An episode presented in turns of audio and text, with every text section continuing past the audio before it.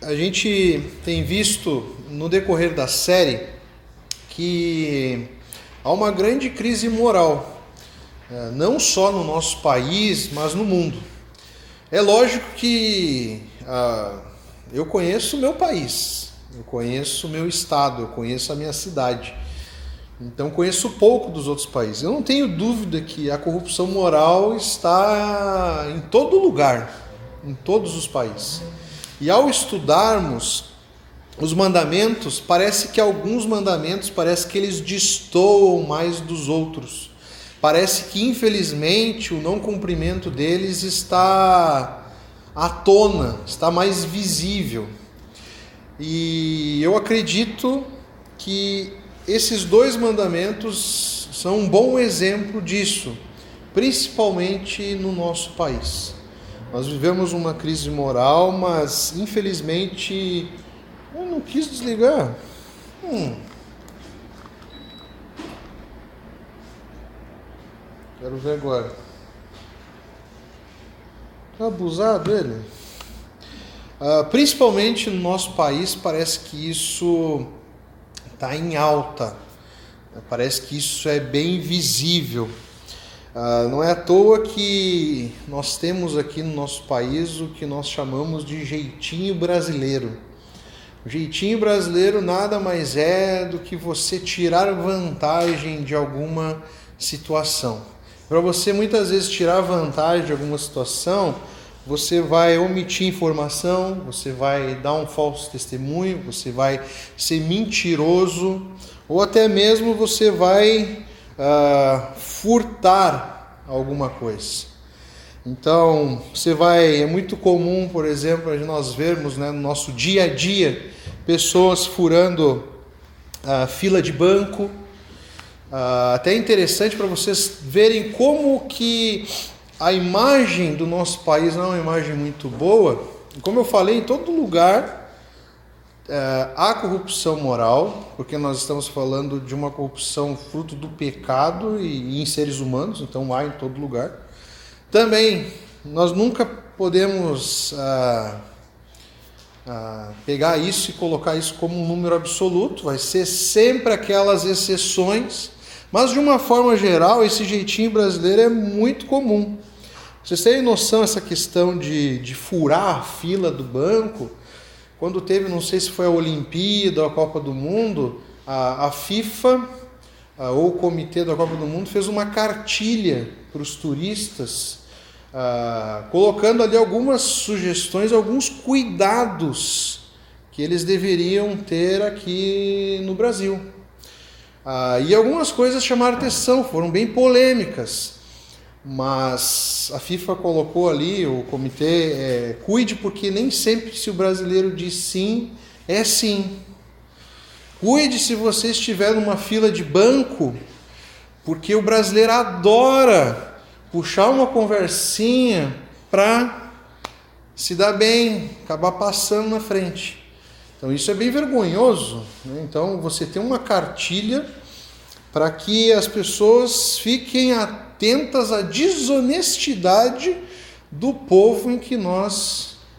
Ah, do que o povo que está sediando um, um evento. E, e, infelizmente é muito comum isso entre nós. No tempo que eu morava lá no, uh, no Rio, eu sempre aconselhava, infelizmente, quem, quem fosse lá para o Rio para não pegar de jeito nenhum táxi. A tendência que o taxista ah, te desse ali um, um, um, golpe ali de, de passear com você no rio sobre trajetos que não fossem necessários era muito grande. Aconteceu comigo, por exemplo. Então, eu tenho sotaque gaúcho, eu morava lá já, eu nunca me esqueci uma vez, eu, eu morava para um lado do rio, o cara começou a me levar para as praias. Aí eu vi, né? Pegou o caminho errado, eu falei para ele: Olha, meu amigo, legal que você vai me levar para passear, mas eu sei exatamente o valor da corrida e eu moro lá em tal lugar. Aí ele deu um. ficou todo sem graça e tal. Ah, em todo lugar nós encontramos esse tipo de situação aqui no, no nosso país. E o brasileiro ele tem um costume de apontar a corrupção lá em cima, né? A gente aponta lá para Brasília, a gente aponta ah, para os poderes, né? Pro... E esquece que ah, tudo isso é fruto de um povo corrupto, um povo desonesto. Nós vivemos numa sociedade corrupta e desonesta. Então, infelizmente, tenho alguns exemplos aqui para você ver, né? Ah, vivemos recentemente né, um, uma situação muito complicada no nosso país, onde várias pessoas perderam seu sustento e foi distribuído, aí eu nem lembro como é que é o nome, não é Bolsa Família, era um auxílio, um auxílio emergencial. E o que estourou aí, que foi à tona aí, é um número absurdo de pessoas que foram atrás do, do auxílio sem precisarem do auxílio. Não, tá ali, é do governo, ah, eu vou lá e vou pegar. Então, o número absurdo de pessoas que se utilizaram desse, desse auxílio. Ah, nós vivemos num, num, num país ah, que o, e, o herói é uma pessoa que foi honesta. Eu acho isso muito impactante, não sei se vocês já viram. Ah, toma capa de jornal, é chamada de, de, de, um jornal também de rede aberta, seja ele qual for. Ah, Chama-se atenção e coloque-se um lugar de destaque quando a pessoa, por exemplo, acha uma carteira e devolve. É triste isso, né? Então a pessoa está ali sendo ovacionada, né? Nossa, esse camarada aqui achou uma carteira, tinha ali 100 reais e ele devolveu. Nós achamos isso muito. parece uma aberração. O camarada esse é um alien, é do outro mundo. Algo que deveria ser normal, deveria ser uma, uma, uma atitude, é, já uma prática habitual nossa, vira uma, uma aberração. Um ato de bondade, um ato de honestidade a pessoa é tratada como um super-herói. Porque isso foge totalmente de uma naturalidade em que a nossa sociedade vive. Hoje, infelizmente, até se você não usa do jeitinho brasileiro, se você não é uma pessoa honesta, você é visto com maus olhos, dependendo do ambiente que você for trabalhar independente do ambiente que você vive. As pessoas não vão te olhar com bons olhos se você for uma pessoa honesta. Vocês viram só a que ponto nós chegamos? Ah, tem, uma, tem algumas ações que acontecem em outros países que eu acho muito interessante. E eu, a gente sempre vê aquela. Acho que todo mundo aqui já fez assim. Isso aí no Brasil não ia dar certo nunca. Então eu lembro uma vez eu estava assistindo um programa, ah, na Alemanha não tem catraca para o metrô. Então tem uma máquina que você vai lá, você paga o, o bilhete para andar no metrô e você entra e não tem fiscalização, não tem policial e ninguém vai te exigir o bilhete para você andar dentro do metrô. Aí você faz a a conta e, infelizmente, você acha que isso aqui ia dar certo no Brasil? Então até a pessoa, né, é um brasileiro né, que mostra na, no, no, programa que eu estava assistindo, ele falou, ó oh, gente, não tem ninguém cuidando aqui.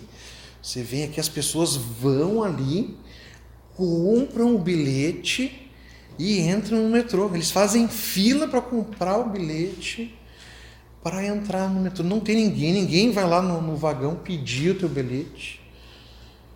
E fica um negócio assim, parece que é do outro mundo, né? Deveria ser algo natural, deveria ser algo normal. Mas a gente olha o quanto ah, nós vivemos num país onde a corrupção está alta. Eu vi em outro programa uma fruteira na Inglaterra uma fruteira que a pessoa tinha várias frutas, né, um cara vendia frutas e legumes, E ele deixava ali, sem ninguém cuidando, todas as frutas e legumes e uma caixinha com dinheiro. Então, o que, que era para fazer? A pessoa ia lá, queria uma banana, tinha o preço da, da banana. A pessoa ia lá, pegava a banana, botava o dinheiro ali, se precisasse de troco e tal, e estava ali o dinheiro. E as frutas ali. Aí você faz a. Calcula, né?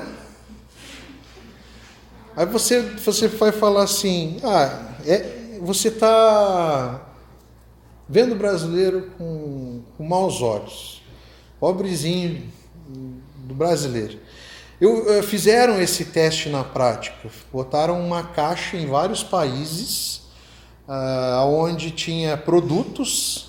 Botaram no centro da cidade uma caixa transparente com vários produtos e o valor. Era a mesma coisa dessa fruteira. Isso foi feito na prática aqui. Fizeram algumas capitais no Brasil, os caras levaram até a caixa. Levaram a caixa, levaram a mesinha que ficava o, o, o coisa, levaram tudo, não sobrou nada. Se bobear, o cara abriu em outro lugar, só que aí. Nossa, é, rapaz.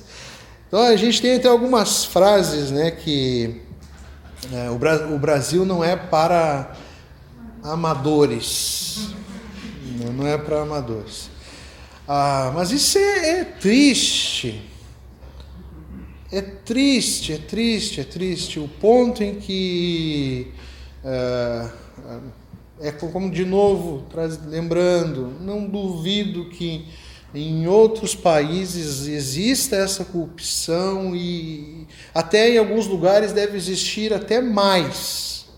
Mas eu sou brasileiro, eu estou focado aqui na nossa sociedade, no, no Brasil em que nós vivemos. E isso é muito triste. Vivemos num mundo onde. Ah,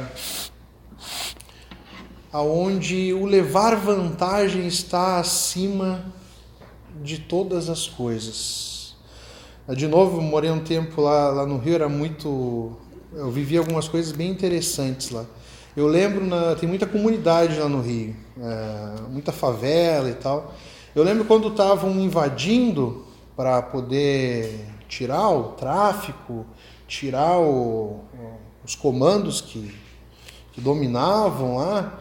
Em alguns lugares é, a polícia tinha muita dificuldade porque as pessoas, a comunidade não queria que os bandidos fossem presos, porque eles beneficiavam muito a comunidade. Tipo assim, eles roubavam, eles matavam um ou outro ali, mas eles não precisavam pagar luz, eles não precisavam pagar algumas coisas, tinha eles tinham muitos benefícios. Então, tiveram muita dificuldade para poder adentrar esses lugares. É para vocês verem. Ah, muitas vezes, em benefício próprio, nós fazemos uso né, de, uma, de uma mentira, nós fazemos uso de, uma, ah, de um falso testemunho e até mesmo de usurpar alguma coisa. Então, para finalizar essa parte, é, é, vivemos num mundo tão corrupto que até as, os, as nossas representações de, de, que deveriam ser representações de algo confiável e de honesto, nós duvidamos, nós não podemos confiar. Então, tudo que você vai hoje, em qualquer estabelecimento, qualquer qualquer ambiente você coloca em xeque. Então, por exemplo, eu trago isso para o mundo das igrejas, do mundo dos pastores. Hoje, um pastor que deveria ser ah, uma figura que trouxesse confiança, esperança, é questionável e é, está aí entre as três profissões que menos as pessoas confiam em pesquisa. É, eu lembro de duas: pastor e advogado. Imagina o cara que é pastor e advogado. Ainda bem que eu tranquei minha faculdade de direito. Senão eu ia me dar mal. duas vezes. Ia me dar mal duas vezes seguida, entendeu?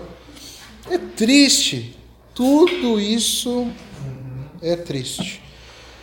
Ah, então esse jeitinho brasileiro está presente. Nós somos um, povo corrupto.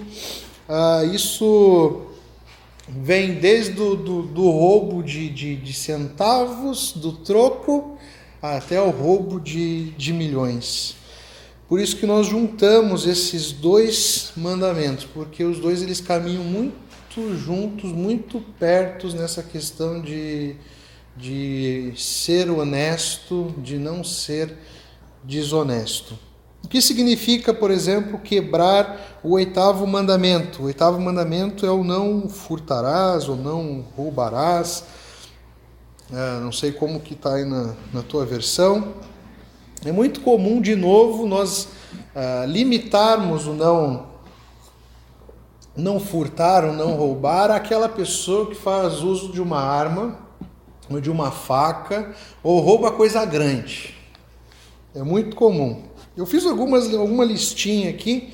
Com certeza eu esqueci de muitas coisas, poucas coisas, mas coisas que muitas vezes nós não vemos como furto e que está muito presente na nossa vida. Então isso é esse mandamento significa de você se apropriar-se, se apropriar-se de qualquer coisa que não seja sua, como Wi-Fi, filmes e músicas, gato, troco do dinheiro, às vezes a pessoa deu o troco errado, no trabalho levar algo do trabalho para casa, pegar algo do vizinho, entendeu? Pegar algo do, do governo. Então, tudo isso e a gente poderia citar inúmeras coisas que é furto mas a gente costuma eh, fechar os olhos para essas coisas. Porque são coisas pequenas, porque ah, não vai fazer falta para a pessoa, ninguém está vendo, eu não estou fazendo mal a ninguém. Mas você tem que entender que é errado. O princípio está aqui, o princípio está em tudo não é porque é uma coisa pequena que ela deixa de ser errada. Ela vai ser um pecado, ela vai ser algo errado. O nono mandamento fala de não dar testemunho contra o seu próximo. Interessante que ah, isso aqui ele tinha um valor muito maior lá atrás. Não que hoje não tenha, mas hoje nós vivemos no mundo do celular no mundo da, da tecnologia. Então hoje cara vai ter uma briga, aconteceu alguma coisa no centro, em algum lugar, vão em vez das pessoas irem lá e ajudar ou resolver o problema, qual é o que, que as pessoas fazem hoje? Sacam o celular. Então tem situações até ridículas que eu já vi aí no, no nosso mundo aí, de um cara preso num caminhão, o caminhão botando fogo, e ter uma galera com celular na mão filmando. E no caso desse que eu vi, foi lá em São Paulo, foi uma mulher. Uma mulher pegou, foi a única que pegou, entrou lá e foi ajudar o cara. O resto é todo mundo com, com um celular na mão. Entendeu? Então parece que a, a imagem, o captar a imagem para poder espalhar para os outros, é mais importante do que fazer o bem para a pessoa que está precisando ali. Naquela época, antigamente, não existia isso. Então, hoje em dia, até a câmera, os celulares, eles são usados como uma defesa. A gente vai ter vários países onde, por exemplo, no carro da polícia, até o policial anda com uma GoPro, uma câmera, para evitar qualquer é, falso testemunho, qualquer disse-me-disse que não vá mostrar a verdade. Então nós vivemos um mundo onde tem como você coletar provas de inúmeras maneiras. Antigamente tudo era decidido na palavra, no testemunho. Então se você tinha algo contra alguém, você ia lá e chamava algumas testemunhas que iriam testemunhar a respeito daquele fato e daquele acontecido. Vocês viram como é importante aqui a, a, a palavra? Infelizmente, tem uma coisa que eu acho muito legal, eu sinto uma falta no nosso mundo, na nossa sociedade, é o acordo de bigode. Hoje isso está quase extinto.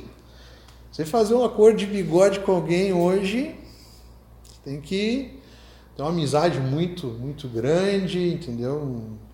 E geralmente, infelizmente, são, são, são acordos vindo de pessoas mais antigas, onde os tempos eram outros. Nossa geração foi tão contaminada que é raro Ninguém faz negócio hoje, ninguém fecha acordo hoje se não tiver um contrato na mesa, não tiver uma assinatura.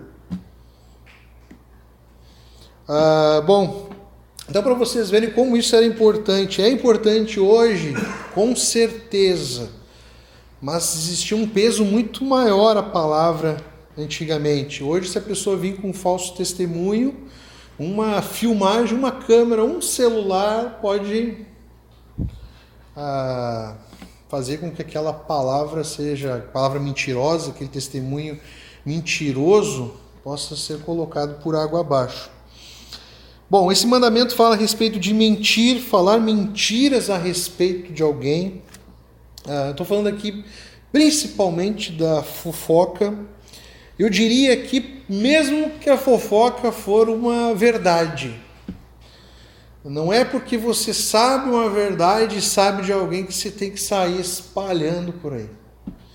Entendeu? Então, qual a necessidade de você pegar e ficar falando de alguém sobre determinada situação? Às vezes, por mais que seja verdade, você só vai aumentar o problema, só vai botar fogo no parquinho se você espalhar uma, uma notícia. Infelizmente, às vezes, né, nós, nós a nossa língua, ela parece que ela ama, ela se coça, ela ferve quando ela vê uma desgraça na vida de alguém. Aí você fica doido para falar para outra pessoa algo ruim, um pecado ou uma desgraça que aconteceu com alguém.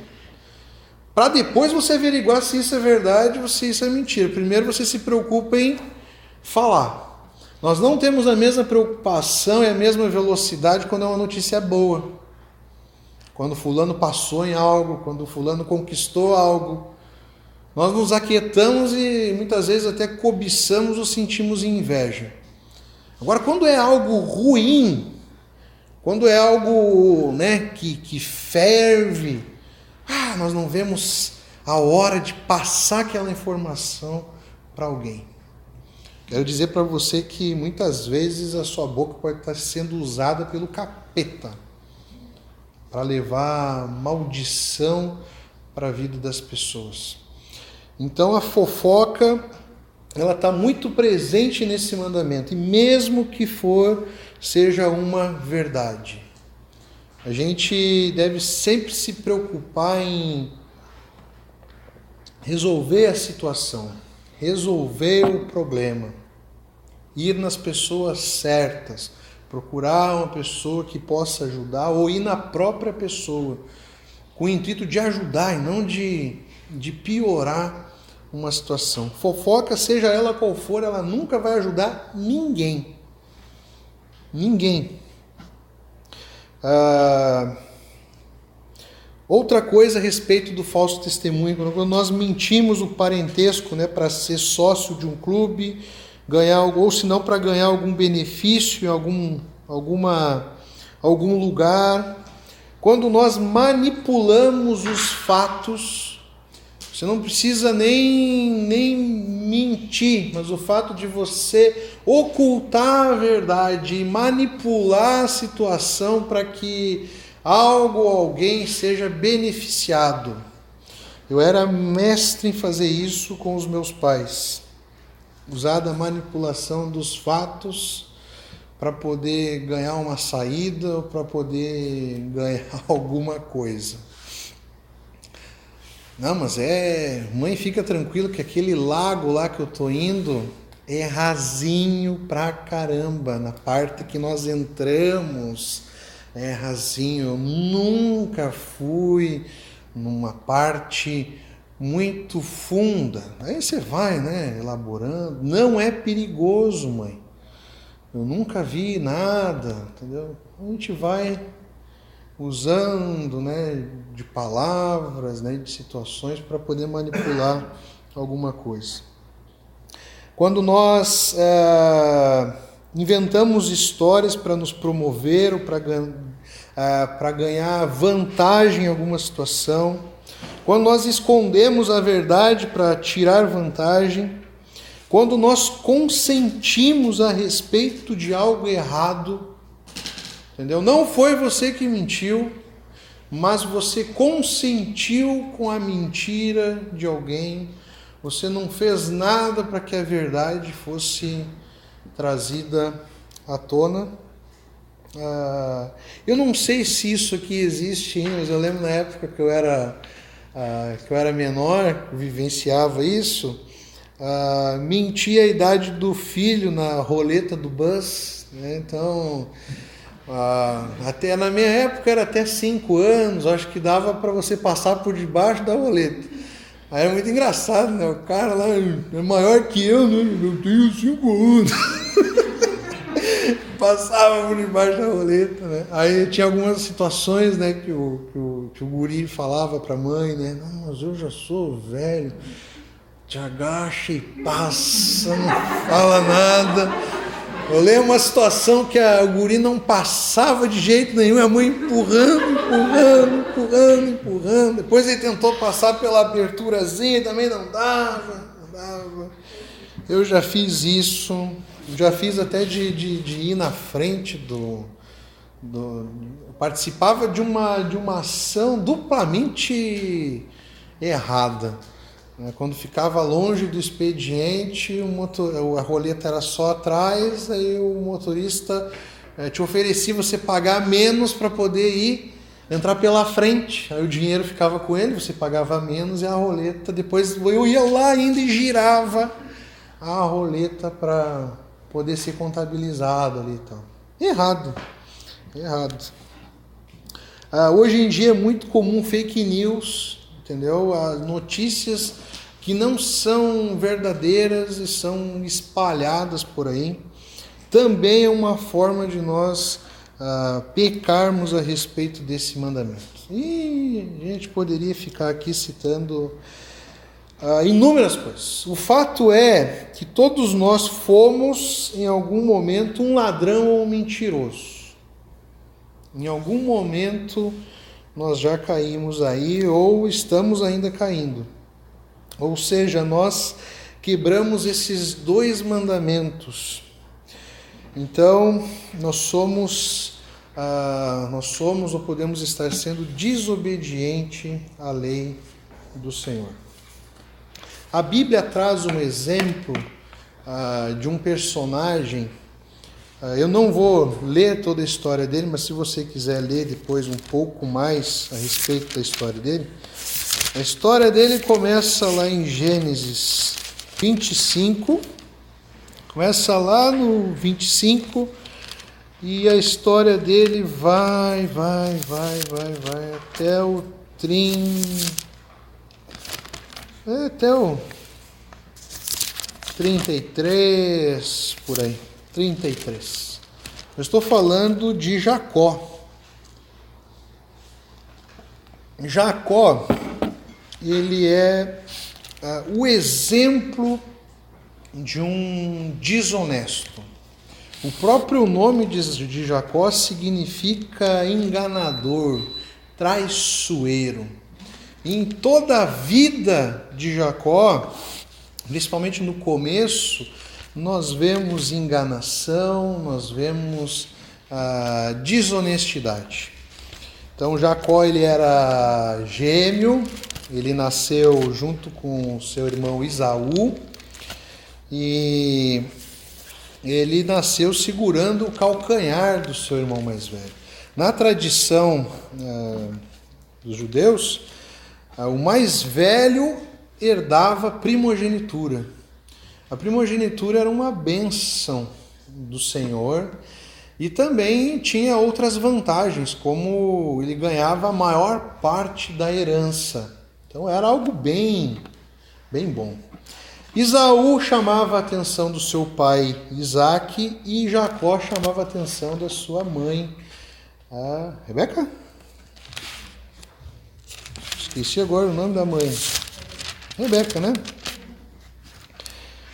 Aí o que, que acontece na história? Né? O, primeiro, o primeiro ato de desonestidade ali, ele e a mãe dele, eles fazem, né? eles, fa eles organizam ali uma, é, uma estratégia de poder enganar o seu pai na hora do seu pai dar a bênção sobre a primogenitura.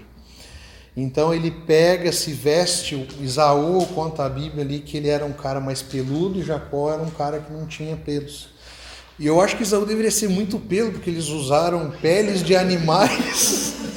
entendeu? Tony Ramos acho que ia passar vergonha, entendeu? Então eles pegaram peles de animais para poder enganar o pai. O pai já estava avançado de idade, já estava ah, cego.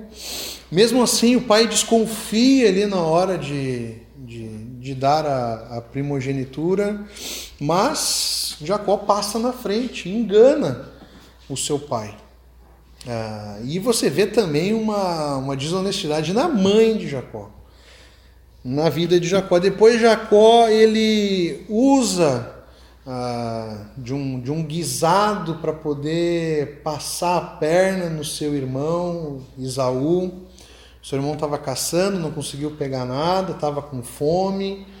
E ele ali faz o irmão dele trocar essa primogenitura por um prato de, de lentilhas. Eu acho que esse prato, até hoje, eu te, se tem uma coisa que eu gostaria de comer que foi feita na Bíblia, é esse prato, e é uma delas. Né? Ah, depois, nós e aí, por causa disso, Jacó tem que fugir. Ele foge do seu irmão porque o irmão dele queria matar ele. Aí depois Jacó encontra uma família, ó, honesta pra caramba, seu sogro Labão, enganou ele, ele se apaixonou por Raquel, ele viu Raquel no poço, foi amor à primeira vista, se apaixonou por Raquel, quis casar com Raquel. Mas para poder casar com Raquel, seu sogro Labão, disse que ele deveria trabalhar sete anos para poder casar com Raquel. Chegou no dia do casamento, embebedaram Jacó e Raquel não era a filha mais velha. E na tradição é a filha mais velha que, que deveria casar primeiro. Então houve ali uma, uma falcatrua ali de Labão ali. Só que daí chegou no dia do casamento, da festa, o casamento sempre se deu com a prática sexual. Então, na hora que o casal ele tivesse a prática sexual, era selado o casamento. Aí não tinha mais volta. E conta a história que Raquel era muito bela, chamava os olhos. E a, a irmã, não é à toa que ela estava meio encalhada, pobrezinha, ela não era muito, muito linda. Apesar que o texto fala que ela não. Ela era feia. O texto fala que ela. O texto, o texto. Mas você que é feio, fique tranquilo que sempre tem uma chinela havaiana né, para um, um pé descalço. Eu sou exemplo disso. Né? E orei muito, orei muito. Quem entender aí, depois eu explico essa analogia do orar. A Pri, eu acho que ela orou muito pouco. Entendeu? Eu orei demais. Bom, mas o texto fala ali que, que ela não era muito, muito bela. E aí, na noite ali, né, bebedaram ali o Jacozinho e tal. Na hora de entrar para a barraca lá para selar o casamento, Jacó não viu nada, não viu que era Lia e acabou casando. Ficou indignado e ele queria, naquela época você poderia casar com mais gente, né? Ter mais de uma mulher. Ele queria casar com Raquel. Caiu na lábia do do sogro, foi enganado, sofreu do próprio veneno.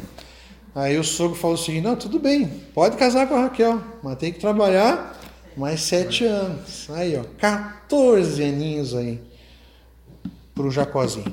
Aí Jacó tá, tá, tá, tá, tá. Depois, mais para frente, nós vamos ver lá que Jacó meio que né, dá um nó de novo no, no seu sogro, contando também com a graça de Deus, mas ele acaba investindo mais nas suas ovelhas do que nas ovelhas do sogro.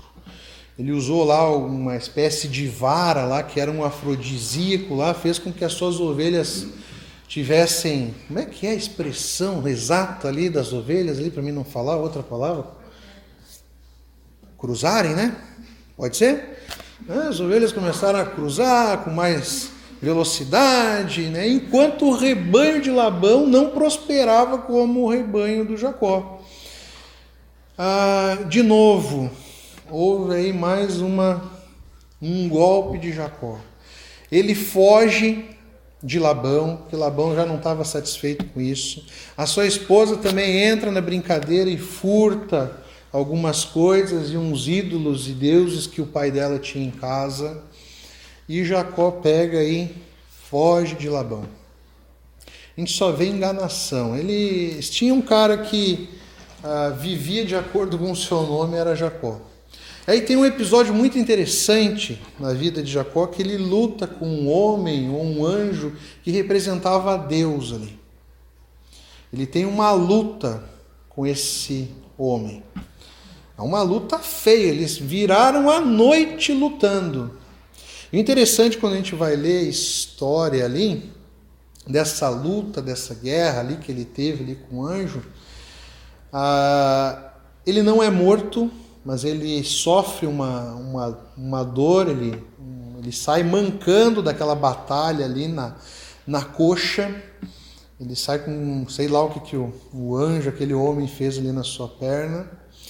E o mais interessante é que aquele homem pergunta para Jacó: quem, qual é o seu nome? Como você se chama?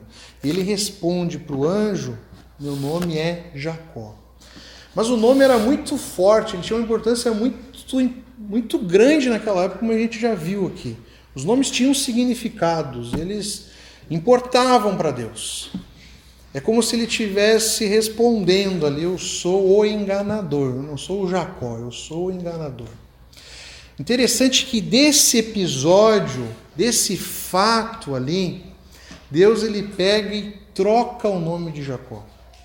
Ele dá o nome de Israel para Jacó. Ele ganha ali uma, uma nova identidade. Ele ganha ali uma nova história, ele, ele ganha ali uma nova trajetória. E isso é muito importante e tem muito a dizer.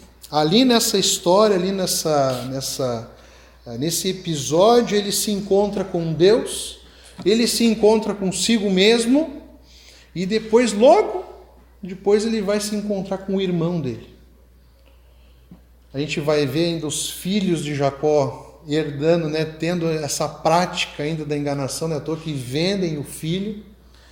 Mas depois disso tudo, pelo menos sai uma pessoa que é, é vista como um exemplo de integridade e de honestidade, que é José. Mas aí já é outra história.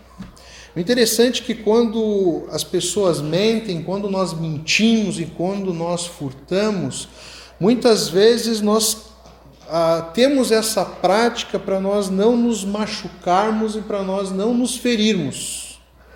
Só que acaba acontecendo o contrário.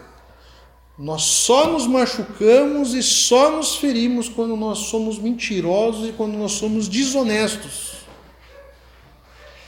E vamos indo até um ponto onde nós ficamos sozinhos.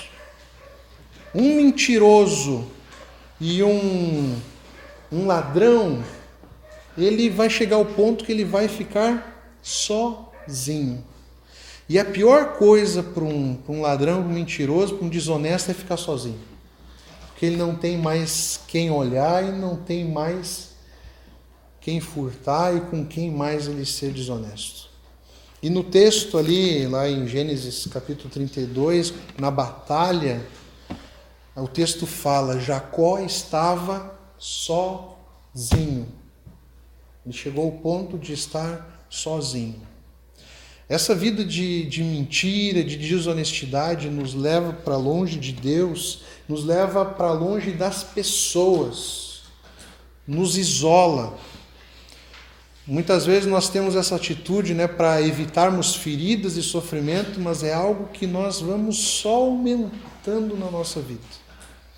E vamos vivendo no meio de desgraça. Olha a vida de Jacó, a mãe enganadora, aonde ele foi tinha enganação, ele, ele experimentava do, do, do próprio veneno. Eu nunca me esquecer, eu dei o exemplo negativo do, dos táxis, né? Uma vez eu conversando com um taxista no, lá no Rio também, e eu falei para ele quanto era difícil pegar um, um, um, táxi ali justamente por essa situação. E ele deu, ele, ele não era, pelo menos não falou para mim que era cristão, mas ele me deu um testemunho. Ele falou assim: rapaz, você sabe que eu era desonesto pra caramba. Às vezes chegavam os turistas aqui pelo. E pelo sotaque eu já sabia de onde o cara vinha. Uma corrida que era 15 reais eu fazia ele pagar 200. Uma corrida que era 30 eu cobrava 400. Às vezes era para andar um quilômetro, eu fazia uma viagem na cidade. Eu enganava de tudo que é jeito. Só que sabe o que acontecia? Eu nunca tinha dinheiro. Eu roubava, eu roubava, mentia, mas nunca tinha dinheiro. Pelo contrário. Só acontecia desgraça e eu caía em outras ciladas e outras armadilhas. Ou seja, ele colhia aquilo que ele plantava. E aí ele fala, né, no, no, testemunho dele, eu decidi mudar. Hoje eu só falo a verdade. Ganho muito menos, mas eu tenho muito mais. O dinheiro que eu ganho é honesto, o dinheiro que eu ganho é correto, mas eu tenho sempre o meu, meu dinheirinho aqui e eu estou fazendo bem às pessoas. Ah, sem falar no fato que ele falou ali que ele já não era visto com bons olhos, as pessoas já, já, já escanteavam, já sabiam que ali com ele ele não podia, ninguém retornava para pegar uma, uma corrida. Todo pecado ele vai trazer consequências, toda prática ah, errada Todo pecado ele vai nos levar para longe de Deus, ele vai nos trazer consequências. A vida do mentiroso, a vida do ladrão é a solidão. A consequência é a solidão. Sofrimento e muitas marcas. E é, é necessário, muitas vezes, para nós termos uma, uma, uma nova vida e uma nova identidade, é necessário esse encontro com Deus e às vezes é necessário que Deus venha e nos machuque Deus às vezes é, ele precisa nos quebrar ao meio. Ele precisa vir, ó, ó, fazer que nem ele fez com Jacó, pegar nossa perna, nossa coxa, seja lá o que for, ó, e torcer, para que a gente veja a quem nós somos e quem ele é. Jacó ele teve uma, uma luta com Deus, mas ele ganhou aqui uma nova identidade. Você precisa entender que a vida com Deus, a vida de identidade com Deus, não condiz com práticas de pecado, seja o pecado que for. Tem o Novo Testamento, lá em Efésios 4, 22 ao 28. Paulo vai falar acerca desses dois mandamentos aqui também. Entre outras coisas, ele vai dizer lá: Quanto à antiga maneira de viver, vocês foram ensinados a despir-se do velho homem que se corrompe por desejos enganosos, a serem renovados no modo de pensar, a revestir-se do novo homem, criado para ser semelhante a Deus em justiça e em santidade provenientes da verdade. Portanto, cada um de vocês deve abandonar a mentira e falar a verdade ao seu próximo, pois todos somos membros de um corpo. Quando vocês ficarem irados, não pequem. Apaziguem a sua ira antes que o sol se ponha, e não deem lugar ao diabo. O que furtava, não furte mais, antes trabalhe fazendo algo de útil com as mãos para que tenha o que repartir com quem estiver em necessidade. Não faz parte da vida de um, de um nascido de novo, não faz parte da vida de um homem que quer ser a imagem e semelhança de Deus, não faz parte a vida de pecado, não faz parte a vida de mentira, não faz parte a vida de, de furto. É inconcebível. Se nós temos a imagem e semelhança de Deus, se nós nos revestimos, revestimos é como se estivesse se vestindo da, da roupa de Jesus, que traz a imagem e semelhança de Deus. Quando você se depara com a mentira e com a verdade, você tem que ir aonde? Na verdade. Por mais que ela doa, não existe mentira boa. Às vezes nós caímos nessa, né? Não, mas é uma mentira que vai fazer bem. se eu falar a verdade vai machucar. Que verdade maior que machuque mais do que o evangelho? Quando nós somos apresentados ao Evangelho, o Evangelho nos machuca. Ele é comparado na palavra de Deus com uma espada.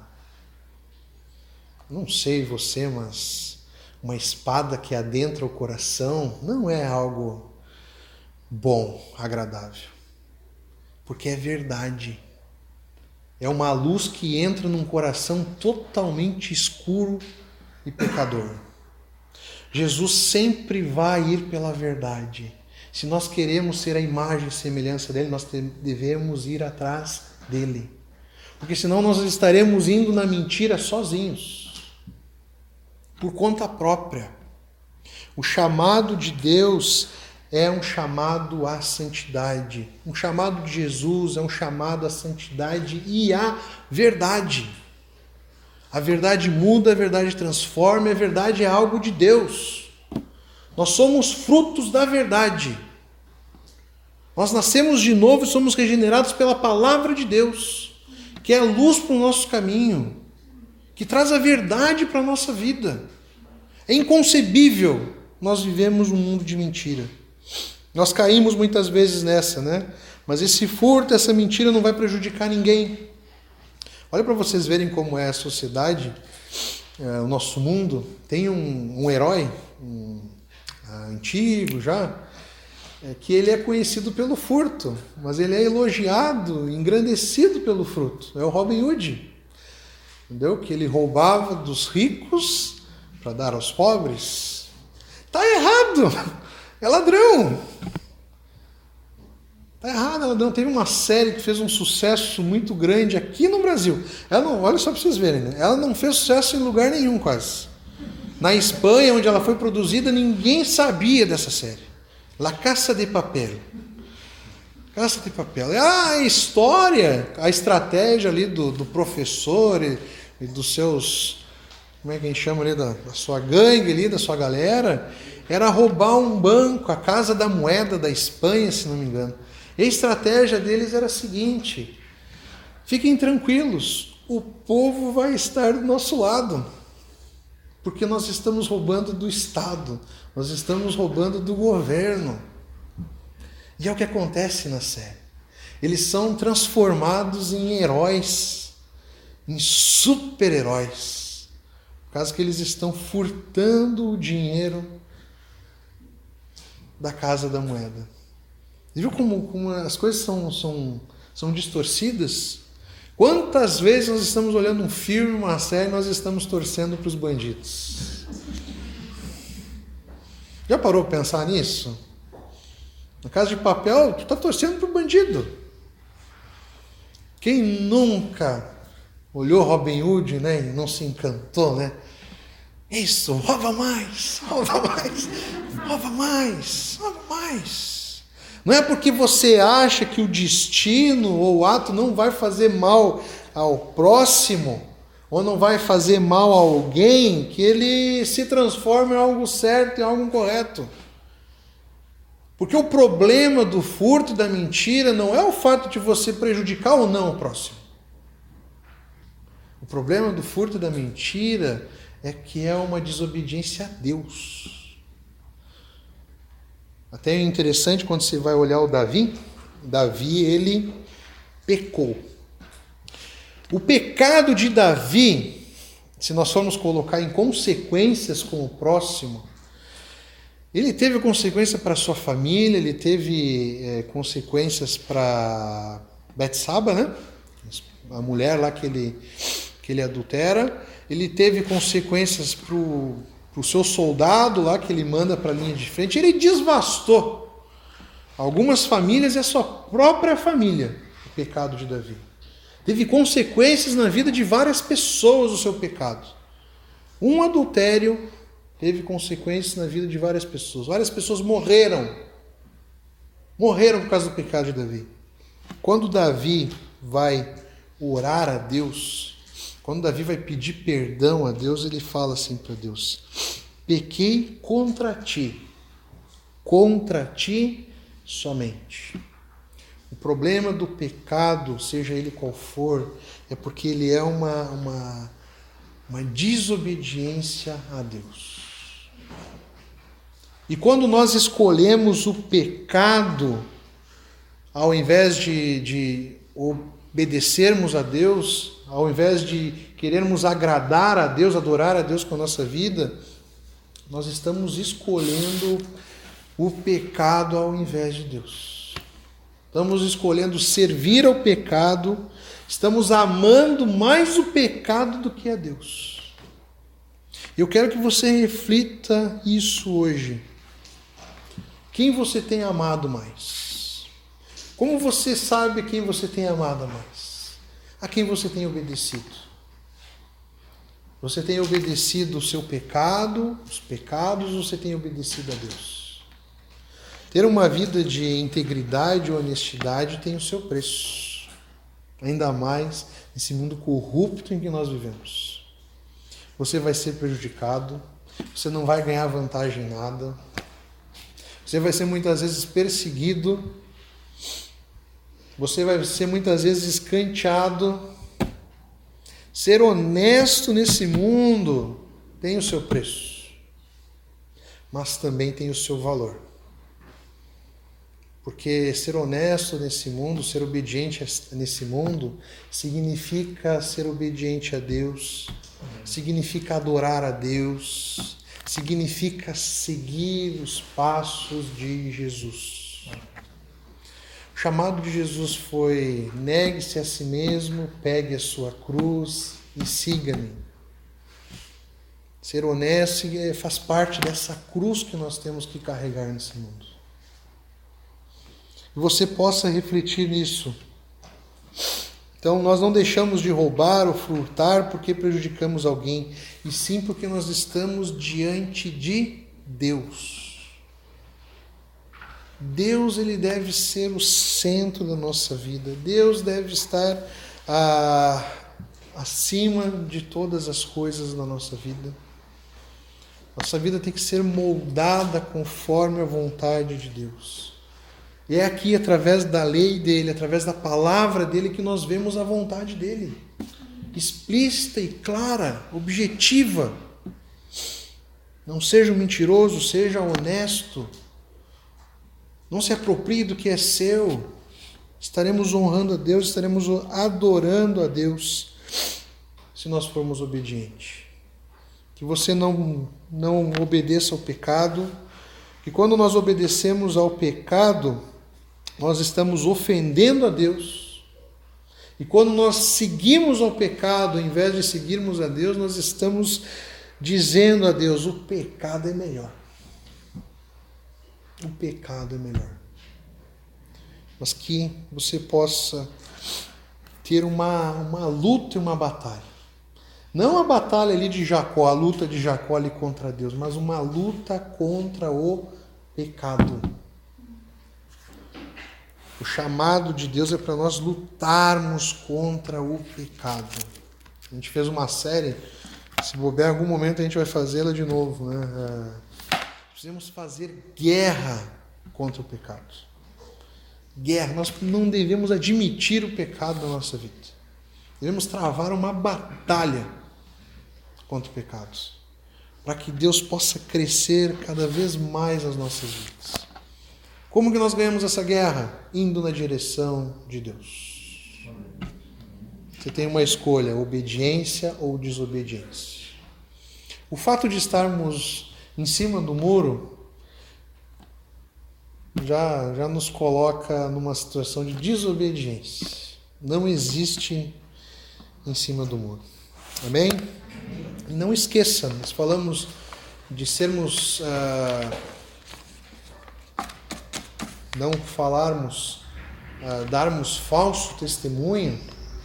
Eh, Jesus nos chama para sermos suas testemunhas.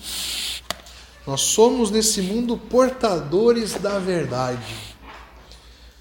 Somos chamados por Jesus para irmos por esse mundo levando a verdade, levando a luz para as pessoas.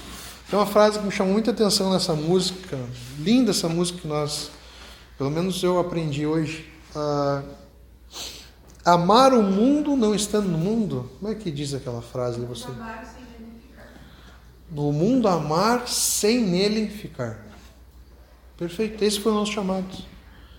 Amar ao mundo sem nele ficar. Nós possamos cumprir esse chamado de Jesus. Nós possamos, nesse mundo corrompido, nós possamos levar a imagem e semelhança de Deus através das nossas vidas. Que as pessoas possam olhar em nós e não vermos assim, ó, como fulano é bonzinho, como que o, o, o o Erickson é bonzinho, como ele é honesto. Não, não, não. Que eles possam ver, que as pessoas possam ver na nossa vida assim, cara, esse cara é diferente porque Jesus transformou a vida dele. Amém. Que esse possa ser o objetivo da nossa vida. Amém? Vamos orar?